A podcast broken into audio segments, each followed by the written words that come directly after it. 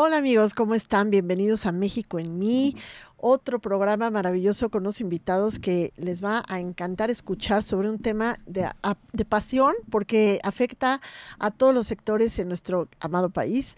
Y bueno, tenemos aquí a nuestra amiga y co-conductora de este programa. Ivonne Solís, ¿cómo están? Bienvenidos a México en mí, este lugar donde se premia el orgullo de ser mexicanos.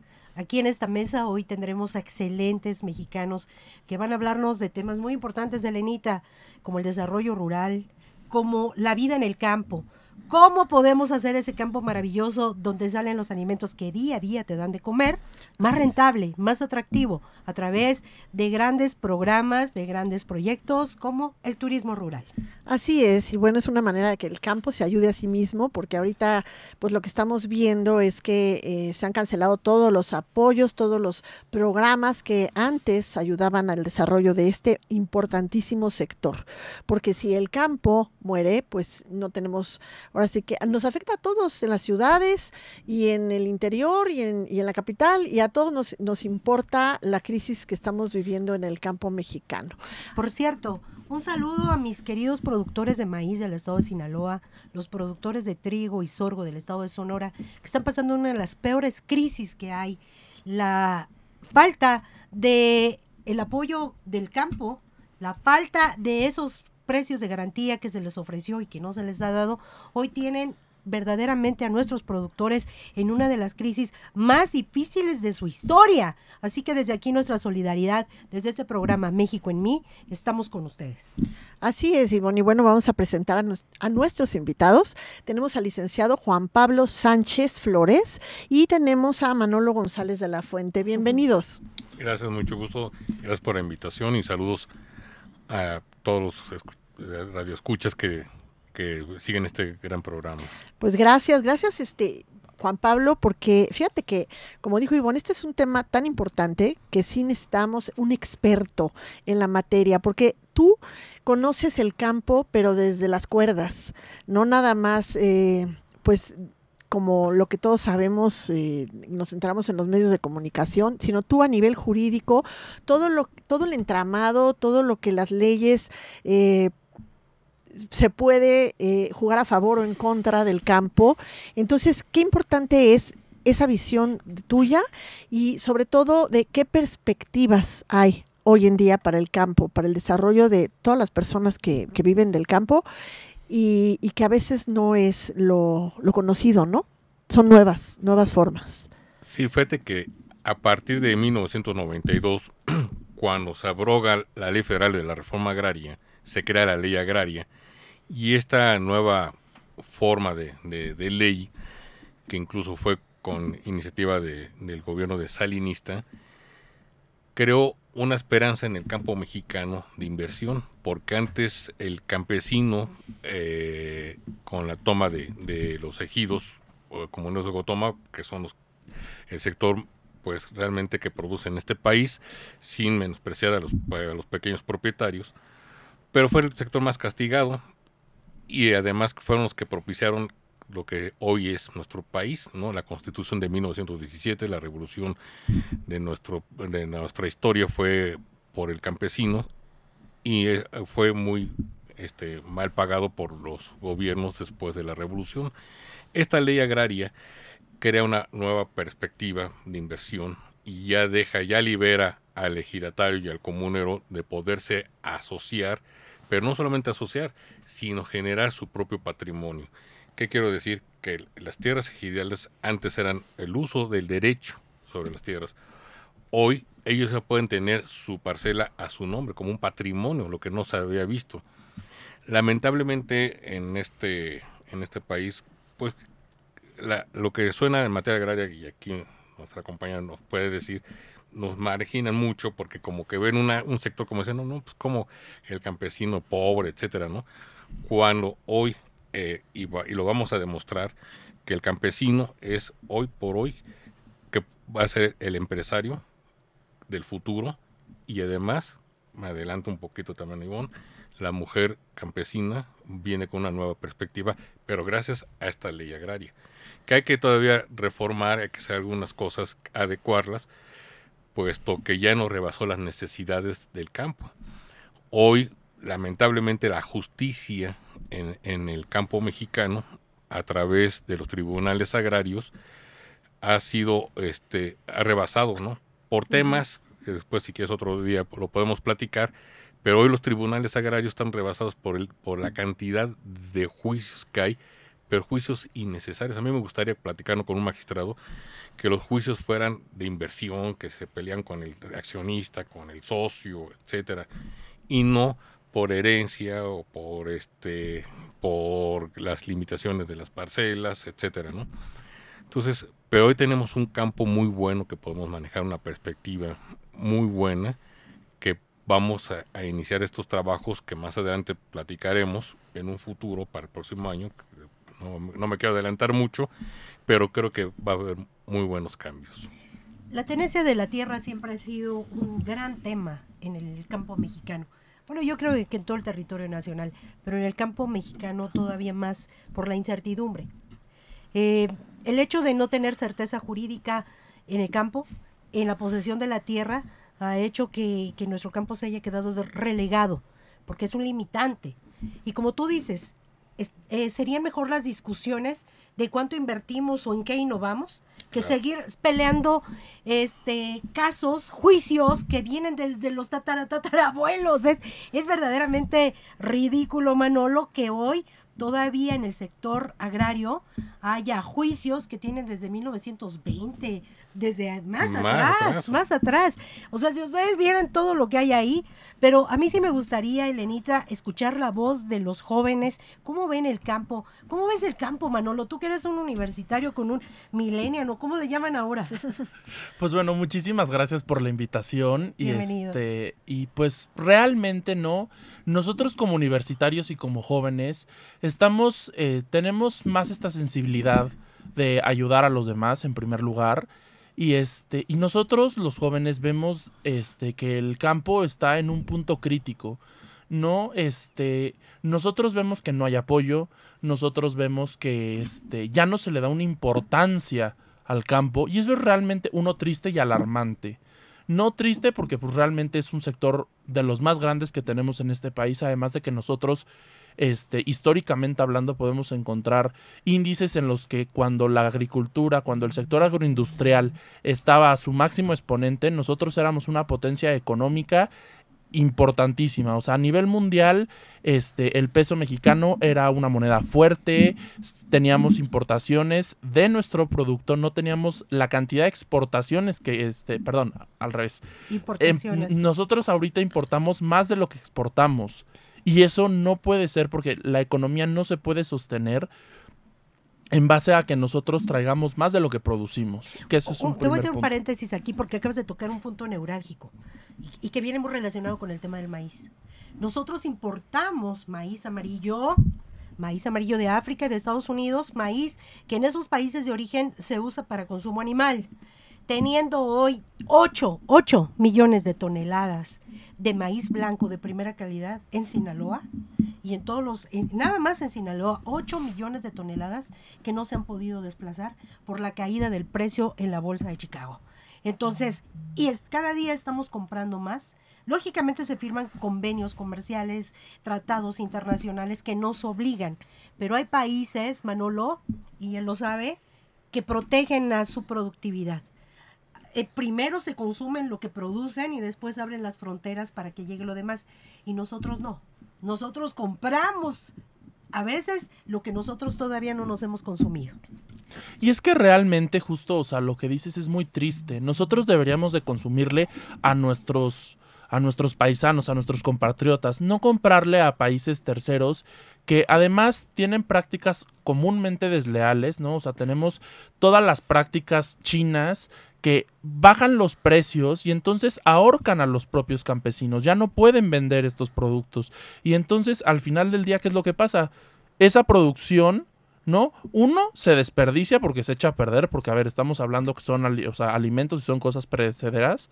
Y en segundo lugar, no estamos este, dañando la economía de nuestras familias mexicanas que en vez de estarles dando un apoyo, en vez de estar propiciando que tengan este pues un mejor estilo de vida que este que, que, se queden en el campo que ese también es otro de los grandes problemas no o sea tenemos unos problemas de migración de gente que viene del campo a la ciudad cuando en realidad no, o sea, nosotros necesitamos gente en todos lados. Es muy importante la gente de la ciudad, pero es más importante la gente del campo, porque gracias a ellos es que nosotros tenemos este, una alimentación. O sea, ellos son los que sostienen al país.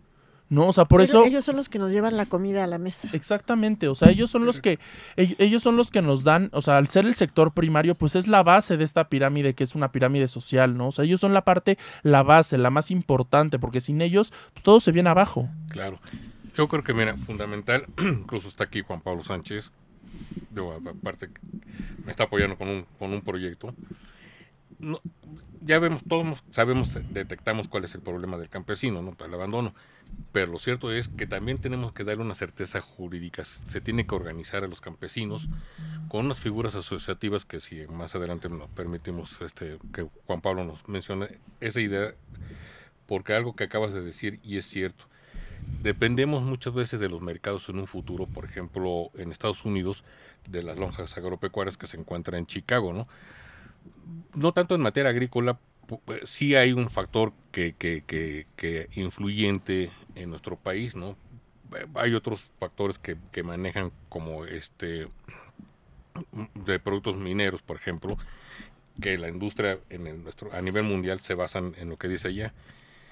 Pero en nuestro país todavía lo que pretendemos nosotros es crear esas figuras asociativas para preparar al campo mexicano para crear nuestra propia loja agropecuaria y, con, y haciendo la loja agropecuaria en un futuro inmediato a mediano plazo, terminas con todos los coyotajes, ¿no? Tú tienes la experiencia que nos platicabas con el tema del maíz, ¿no? pues, o sea, realmente les voy a poner que hagan investigación, se metan cómo se comercializa el plátano, ¿no? y, y, es algo increíble que del, del productor a la central de abastos o al cliente final, el precio que tiene el plátano, que además es el famoso oro verde que le llaman, este, quien es el más castigado siempre va a ser el, productor, el campesino, ¿no? ¿Y por qué? Porque pues, ellos nada más se dedican a explotar el, este, la producción del plátano.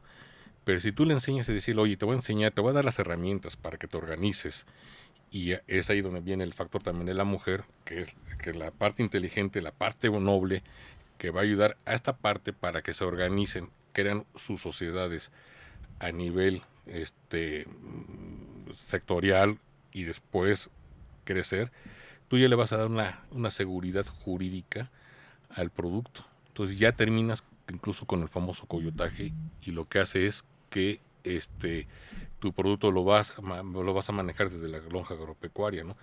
Para terminar con el, el famoso este intermediario. Oye, pero a ver, Aquí estoy viendo como tres factores en juego que afectan al campo y por ende a las ciudades, porque pues finalmente todo lo que afecta al campo, y no solamente me refiero a la producción, porque nosotros podemos decir, a mí no me importa de dónde venga lo que yo como, si viene de China, si viene de, de Estados Unidos o si viene de Oaxaca, me da igual, a mí que en mi mesa haya.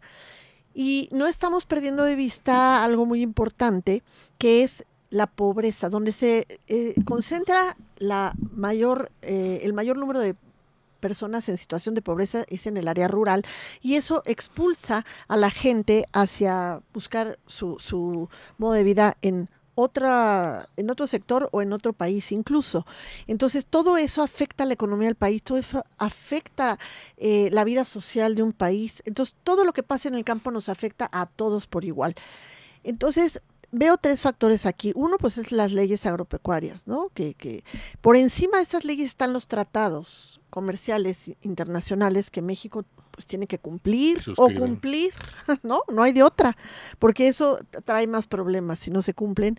Pero por otro lado, estamos viendo que, ok, eh, tenemos que cumplir con tratados, tenemos que cumplir con precios, tal, y por el otro lado, desaparecen todos los programas de apoyo y de incentivo al campo que antes era lo que de alguna manera intentaba hacerlo competitivo al campo mexicano.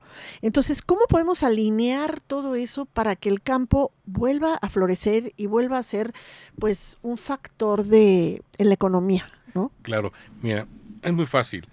El campo mexicano se está envejeciendo, sin duda alguna, porque la, mano de obra se va a las ciudades o se va a Estados Unidos. Una muestra para que vean ustedes qué tan importante es el turismo rural, con el, con el tema.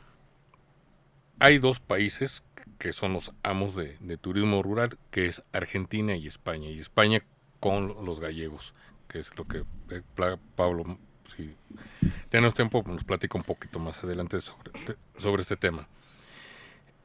Te voy a decir qué es lo que sucede.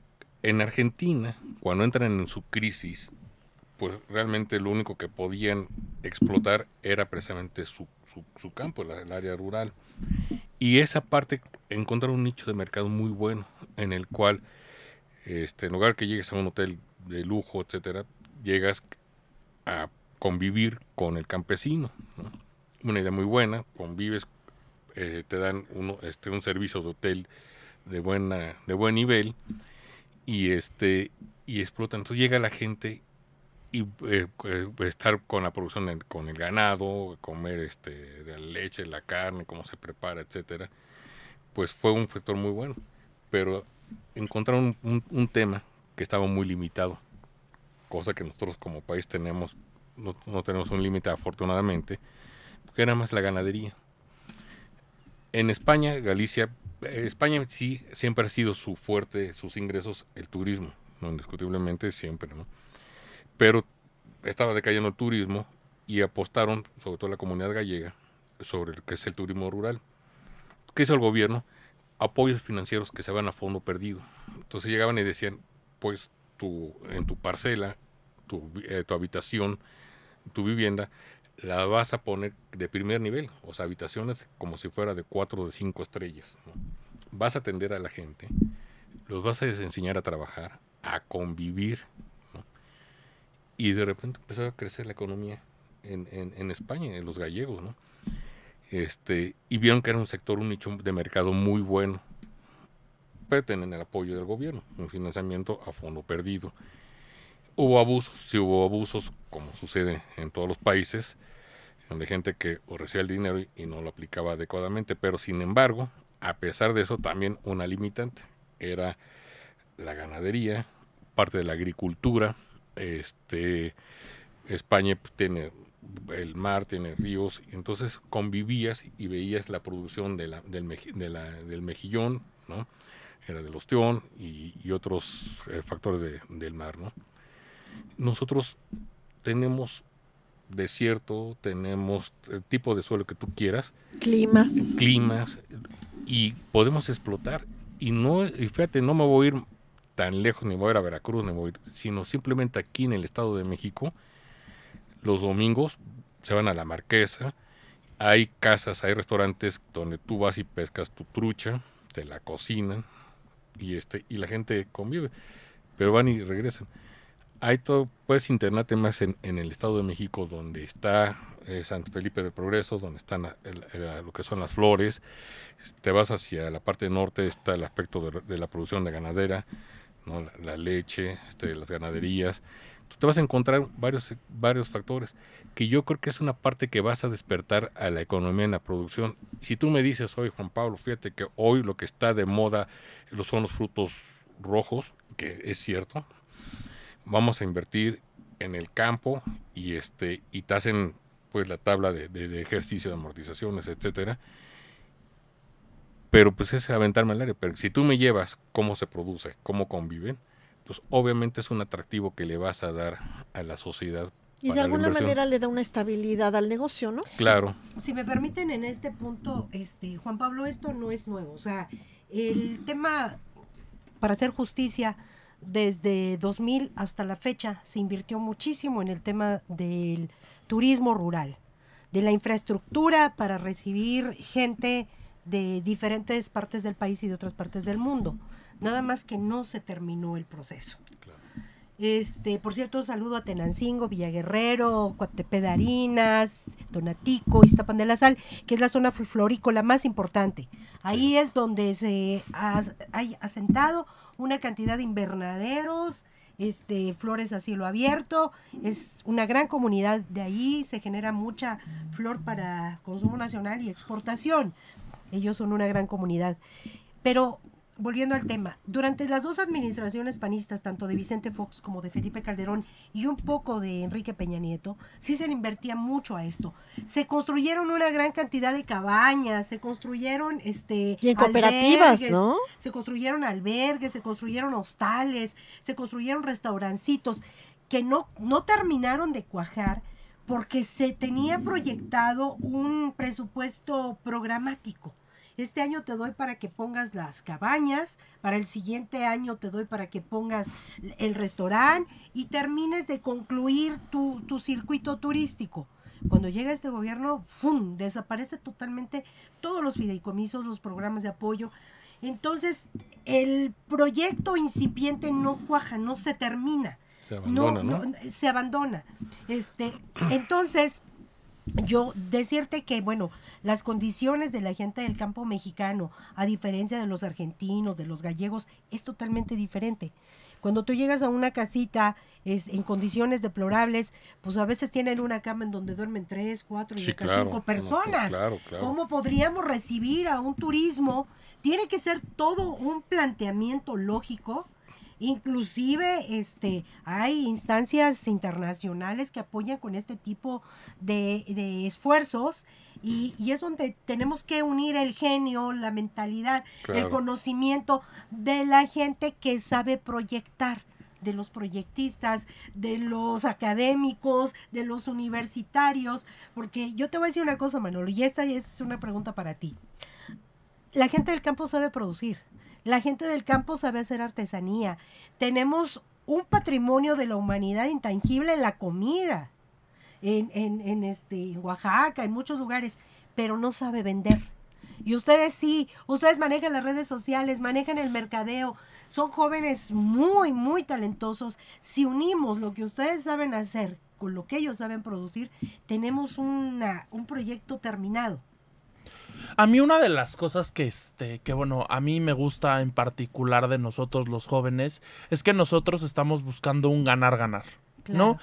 Este, tú ganas, yo gano, todos ganamos. ¿no? Y eso es algo que hay que ponerlo en la práctica y hay que hacerlo, ¿no? O sea, conscientemente y ya después cuando ya lo, este, ya va a llegar un punto en el que lo hagamos inconscientemente, ¿por qué?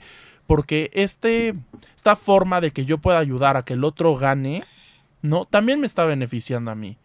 No, en este caso y lo que planteas también es muy importante, ¿no? O sea, nosotros cuántas veces no hemos este, ido a, a una comunidad, a un este, a, los eh, pueblos mágicos que les cortaron el presupuesto, ¿no? Que también es otra forma de turismo, ¿no? ¿Cuántas veces no hemos ido y está una, este, una persona natal de ese lugar y está vendiendo artesanías, está vendiendo su cosecha, está vendiendo este pan, tortillas, lo que sea. Y entonces llegamos y ¿cuánto es lo menos? Y entonces les empezamos a regatear. Yo quisiera preguntarles y hacerles una reflexión. Si ustedes llegarían a cualquier tienda, ¿no? O sea, de lujo, no de lujo, una tienda departamental, y entonces ustedes llegarían y, oye, ¿cuánto es lo menos por estos zapatos? ¿Cuánto es lo menos por esta bolsa? ¿Cuánto es lo menos por esta camisa? Realmente no es algo que, no es algo que se haría. Entonces, ¿por qué se estila? ¿No? Que a nuestros campesinos, a nuestras a nuestros artesanos, a nuestros productores, les regateamos y los castiguemos. ¿Sabes por qué? Y es algo súper triste que pensamos, bueno, piensa la sociedad, que el pobre por su misma necesidad está dispuesto a bajarse. Mientras que al rico, pues no, porque pues no tiene necesidad de bajarse y tú tienes que llegarle y hasta pena te da, ¿no? Sí, no. Eh, ponerte tú en una situación de no tengo para pagar. Entonces es triste, pero debería ser en todo caso al revés. al pobre es al que menos le deberías de estar regateando su mercancía, porque de por sí está castigado el precio. No, y además estamos hablando de que son cosas artesanales, no son cosas hechas en masa. O sea, no es este una camisa que, que, que, se corta en una máquina, no, o sea, es un producto que se hace uno por uno con manos mexicanas, son piezas únicas. Así es. Y este y no se valoran. Luego lo, lo, valoran más los extranjeros, ¿verdad? Pero es un aspecto cultural, pero además es a nivel mundial, ¿eh? porque ustedes cuando viajan, que has viajado también, igual llegas a lugares donde están los artesanos y, y que como no están en una tienda, llegan y te, empiezan a ofrecer sus productos y ellos mismos automáticamente bajan el precio de su propio producto, o sea, en cualquier parte del mundo. Pero, te voy a decir por qué, Juan Pablo. Porque ya encontraron en el mecanismo de subirle a su precio al doble, porque saben que les van a regatear, o sea, es una estrategia de protección. Entonces, y es cierto, eh, pero esto no es, el regateo no es algo este privativo de México y además es milenario. Si tú vas al Jalal Jalili en Egipto, pues todo el mundo, todo el mundo está regateando. Pero entonces la gente le sube el doble hasta el triple porque empieza a bajarle, a bajarle, porque sabe que el cliente le va a pedir hasta que llega casi al punto que realmente cuesta. Y eso hacen nuestros productores, eso es así como este valor entendido. Pero entonces, pero los mercados hoy han cambiado. Hoy efectivamente el productor o el artesano tiene que darle el precio justo a sus piezas y no bajarse. Pero, pero el reto para ustedes, y, me dirijo mucho a ustedes, porque es la parte que yo he trabajado toda mi vida, y el, el punto sensible el, es el mercado. No sabemos vender. Entonces, yo, yo me imagino que pudiéramos tener una plataforma como Amazon, como Mercado Libre, manejada por mentes frescas, jóvenes, que sepan de la tecnología, pero ayudando al productor. O sea, que sea una plataforma nada más rural. De eh, Eso sería maravilloso. La plataforma, la plataforma verde, la plataforma del campo donde no nada más vendamos artesanía, sino alimentos y todo. Y servicios turísticos. servicios turísticos, pero que sea esa plataforma. Y te voy a cobrar por la asesoría, Juan Pablo, porque está anotado todas mis ideas. Este, pero no importa quién lo haga, pero que se haga. Y tener esa plataforma y manejada por gente que le sabe a eso que ya nace con un celular y que está en Instagram y que está no sé qué, empezar a crear una, una este, nueva generación de influencers del campo. Esos cuates que se la pasan grabando día y noche, que se pongan a vender lo que produce la gente del campo. Eso sí sería un contenido eh, que le da sentido a la vida. ¿no? Que publican cosas extrañísimas y aún así el público lo consume. No, y a ver, o sea, realmente no, o sea, eh, yo he visto ejemplos, ¿no? O sea, como joven, este, estando en redes sociales, de gente que llega y de técnicas, o sea, de alfarería, este, de joyería, que empiezan a hacer marketing en redes sociales, que empiezan a hacer esta labor de venta, ¿no? Sobre sus productos que, eh, y les están dando una perspectiva moderna. Y entonces se ponen de moda esas cosas. No, o sea, llegas, pones a uno o dos influencers, los vistes con tal, les pones tal, los pones a consumir tal, los invitas a tal. Y entonces, ¿qué es lo que pasa? La gente va porque les llama la atención. Pero hoy hay de todo, ¿eh? Fíjate que en influencers, lo que estaba platicando con Juan Pablo, eh, nos hemos encontrado en varias ramas, ¿no? Lamentablemente en el tema agrario, todavía como que, hijo, yo creo que va a, va a costar un poquito más de trabajo porque la gente no está, pues ahora sí que no consume ese tipo de producto, no les interesa. Eh, algo un fenómeno muy raro, ¿no? un fenómeno muy raro, ¿no? ¿Cuál? Pero si tú le... ¿Las redes sociales? no, no, no, no. La, la, influencia de la agricultura, que tú saber, influencer vent, ¿no? Pero en cambio, si tú le vendes la... Hoy, por ejemplo, este... El turismo rural, ¿no? O este hoy por ejemplo las abejas no que están también ahorita de, de, no es de moda hoy hay una necesidad que, que, este que tenemos que algo es cierto la producción misma de las de las abejas ha caído muchísimo o sea realmente y, es preocupante esa parte. Entonces yo creo que es ir implementando esa cultura. Yo siempre lo, lo he manifestado y en las pláticas que me invitan Siempre he dicho que la combinación entre las universidades, el sector productivo y los empresarios es una combinación extraordinaria, pero hay que saberlos combinar, ¿no? ¿Y cómo los vas a hacer combinar? Pues organizándolos forzosamente al, sector campesino, si no es con lo que les platiqué inicialmente, si no hay una certeza jurídica en la tenencia de la tierra, yo, hoy pasamos a, una a un segundo plano, ¿cuál es? Las sociedades, organizar al, al, propio productor dentro de las sociedades, que es el tema que trae Juan Pablo Sánchez. en pues ese vamos a pasar a Juan Pablo porque él está muy inquieto este, y ya lo, lo, del medio programa se ha pasado con Juan Pablo y ustedes han de estar pensando, ¿quién será Juan Pablo?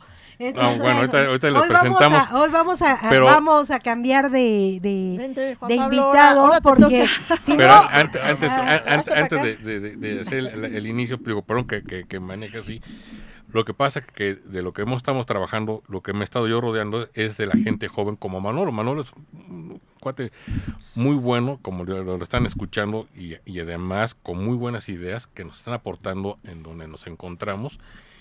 Y realmente lo que necesitamos, gente fresca, gente joven con una iniciativa y las herramientas que nosotros nos encarguemos en dárselos a ellos para que ellos las empiecen a trabajar esa es la de combinación que tiene que ver hoy en el campo es que en esta mesa está la combinación.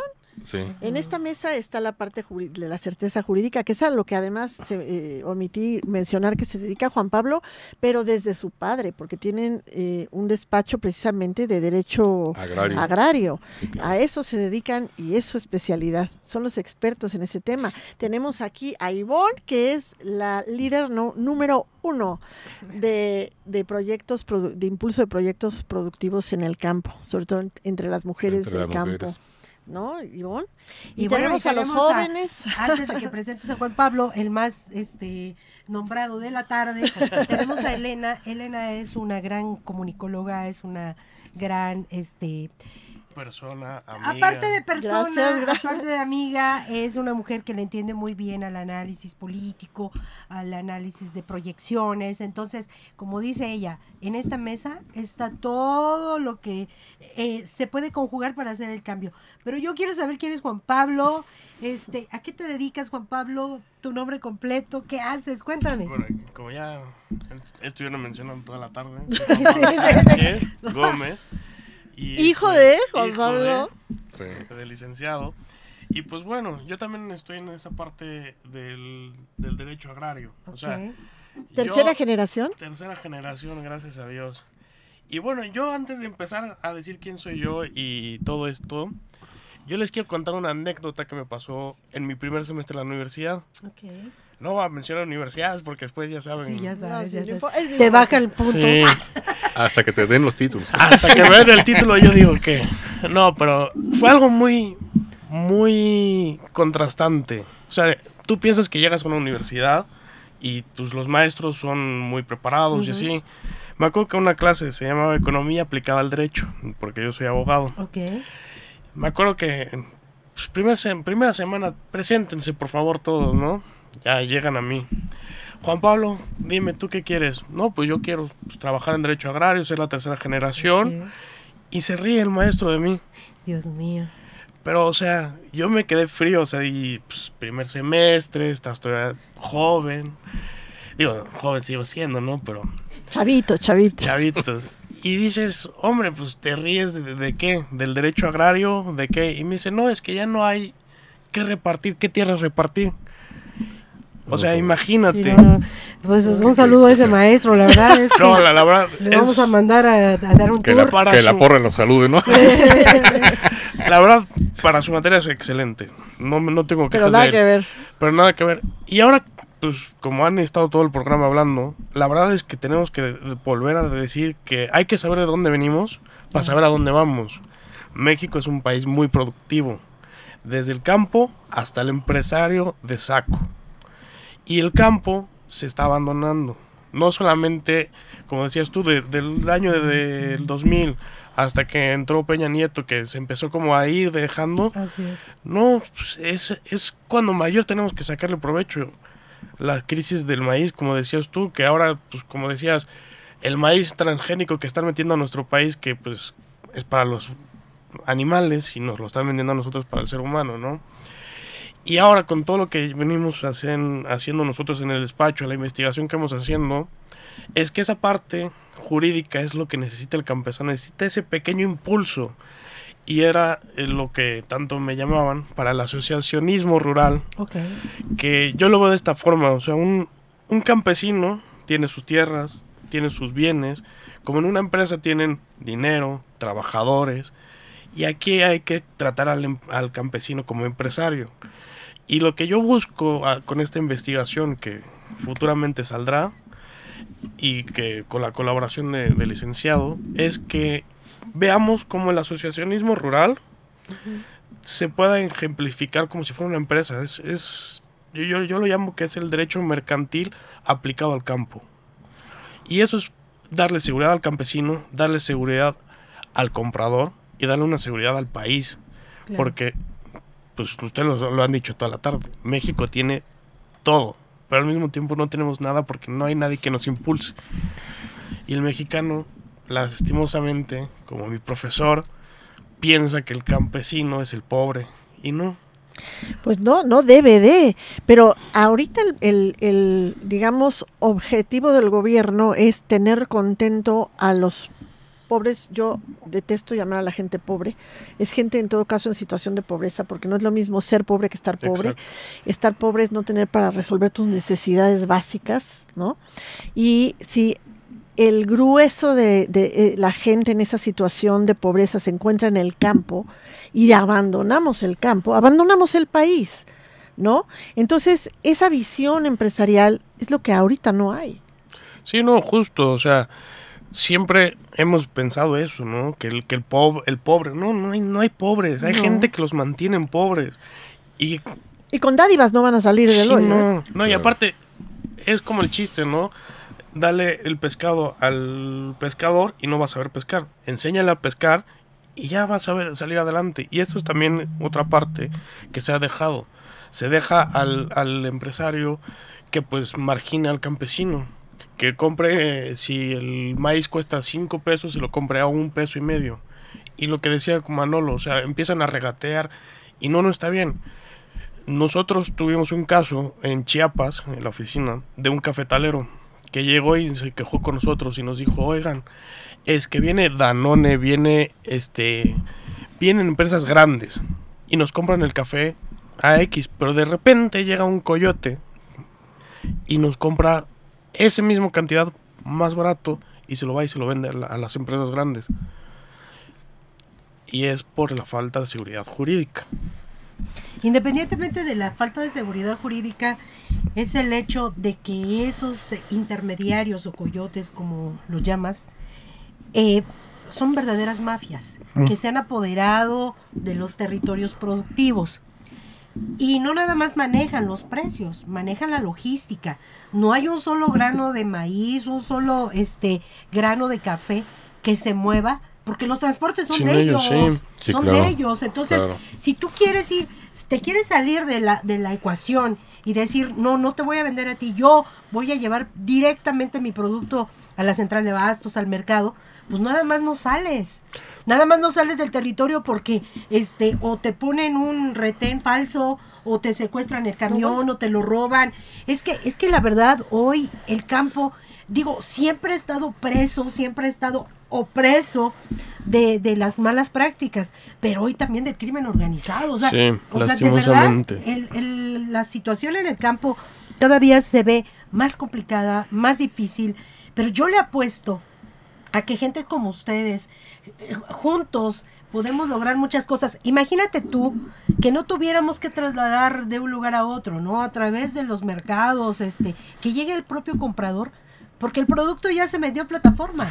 Pero es que es justamente eso, o sea, si tú quieres vender en Amazon, en Mercado Libre, tienes que tener una garantía y los campesinos no la, no tienen. La tienen. No, no la tienen. Si tú les creas una sociedad, una sociedad este rural, llamémosla así, y le sumas la, ingeni la ingeniosidad de los jóvenes, como tú lo, bien lo describiste, y les ayudas a que los jóvenes, los juristas, llamémosle así a todos los que participa, participamos en este ámbito, a los comunicólogos, a que ellos fomenten claro. todo eso, pues trabajando en sociedad salimos adelante. Si no, el famoso chiste del cangrejo.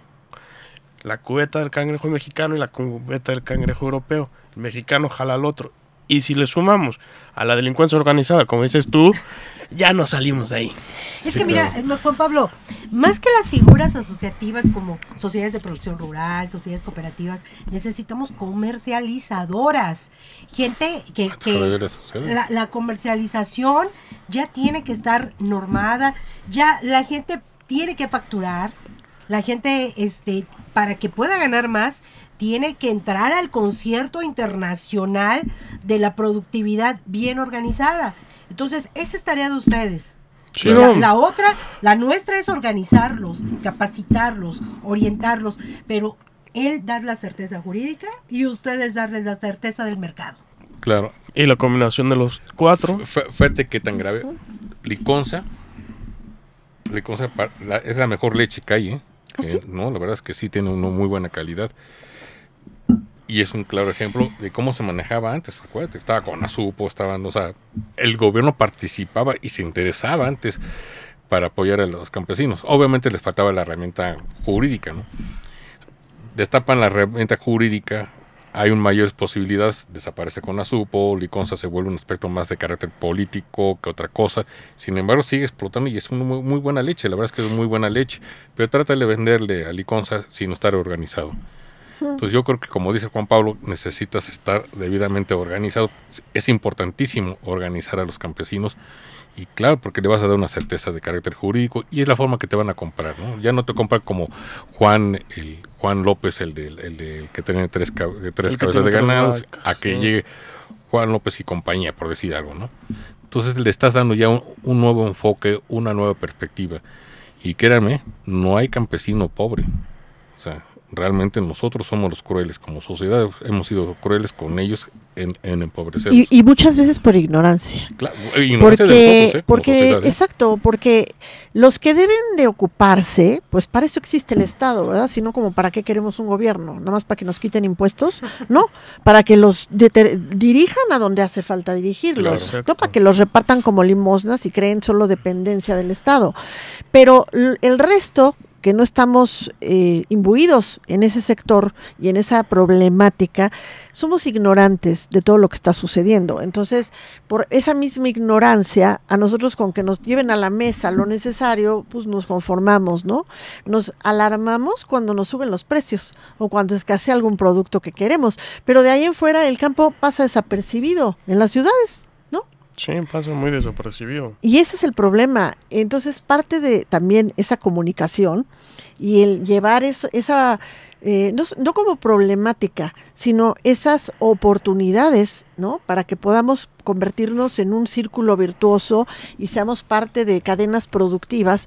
Esta misma sociedad necesita eh, eh, que le pongan el cómo hacerlo, ¿no? Este espacio de México en mí que hoy estás escuchando y que seguramente estás muy contento porque tuvimos unos grandes invitados, estamos casi a punto de llegar al, final de nuestro programa. Trata de hacer visible lo invisible. Trata de poner a los que no se han visto en un escenario verdaderamente que los justifique, que los ponga en su justa dimensión de lo que representan. Sin campo no hay vida, porque no hay alimentos un país sometido a otros países pierde su autonomía y su independencia agroalimentaria, alimentaria y la soberanía. Es algo mucho más grande de lo que estamos hablando aquí. Entonces, esto da para otro programa, mis queridos amigos, este, porque es muy extenso el tema. ¿Qué mensaje le dejarías, aparte de tus redes sociales, que te escriban, y las tuyas, Juan Pablo, porque estoy segura de que muchas personas pueden tener inquietudes de tipo jurídico que resolver. Empezamos contigo. Bueno, yo el mensaje que les dejo, y se los dejo más como una reflexión, es no el qué estoy haciendo yo por mi sociedad, sino qué le estoy yo contribuyendo a mi sociedad. Y la sociedad no solamente somos los que vivimos en mi colonia, en mi ciudad, sino todos los que estamos alrededor de, porque sin, sin el granjero, sin el campesino, sin ellos, yo no estaría aquí. Perfecto, muchas gracias. ¿Y tus redes sociales? Este, mi red social, mi Instagram es JPSG95 y no tengo otra red social. Ok, perfecto. Bueno, comparto con lo que dice Juan Pablo, con, lo que dijo también Manolo y, todos los que están aquí. Yo creo que se, requiere más una información, gente como ustedes, que nos ayuden a, llegar a la sociedad a través de estos programas, que conozcan y no descuiden al, campo mexicano. Conozcan, vayan a las playas, visiten las comunidades rurales, conozcan nuestras comunidades, que además debemos tener, estar orgullosos en este país porque traemos una historia. Yo digo que son 54 comunidades indígenas, otros dicen que son 56 comunidades indígenas en este país. Investiguen quiénes son las comunidades indígenas, a qué se dedican y quiénes son. Es la historia de nuestro país. Apoyemos al campo mexicano. ¿Y, tú, ¿y dónde te podemos localizar? Pues realmente no empezamos nosotros con algunas redes, pero, pero teléfonos, mails. Conmigo pueden estar con jpablo arroba tienen mi correo y en las redes sociales estoy en Facebook como Juan Pablo Sánchez F 63 y este y en Twitter igual, ¿no?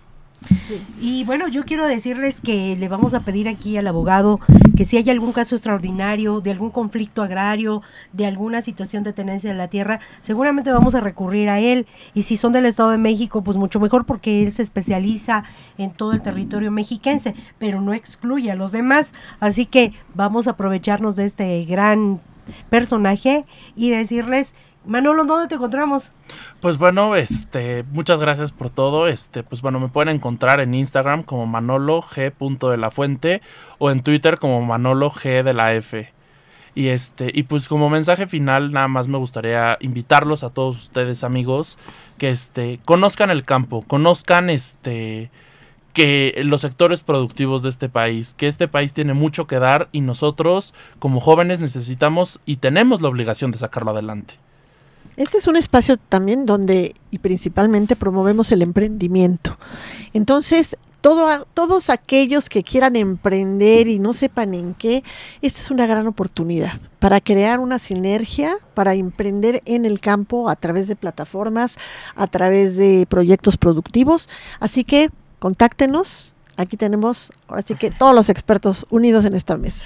Y yo soy Ivonne Solís y soy México en mí me encuentran en Instagram como Ivonne Solís Sandoval, en Facebook también como Ivonne Solís Sandoval y en México en mí, en las plataformas de Radio 13 Digital, aquí donde se premia el orgullo de ser mexicanos. Así es, Ivonne. Y bueno, a mí me pueden encontrar en mis redes como Elena Goicoechea, como La Castigada Elena Goicoechea, y en mi columna La Castigada en el punto crítico.com. Y esto fue México, en, mí.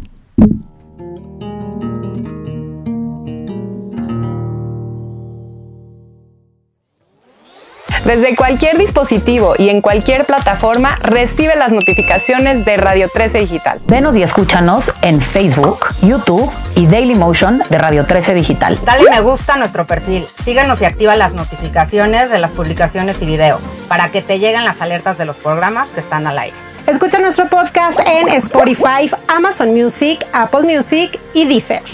Síguenos en YouTube Búscanos como Radio 13 Digital. Suscríbete a nuestro canal y activa la campana para que te lleguen las notificaciones de todo nuestro contenido. Visita nuestra página web www.radio13.mx. Radio 13 Digital, programación consciente.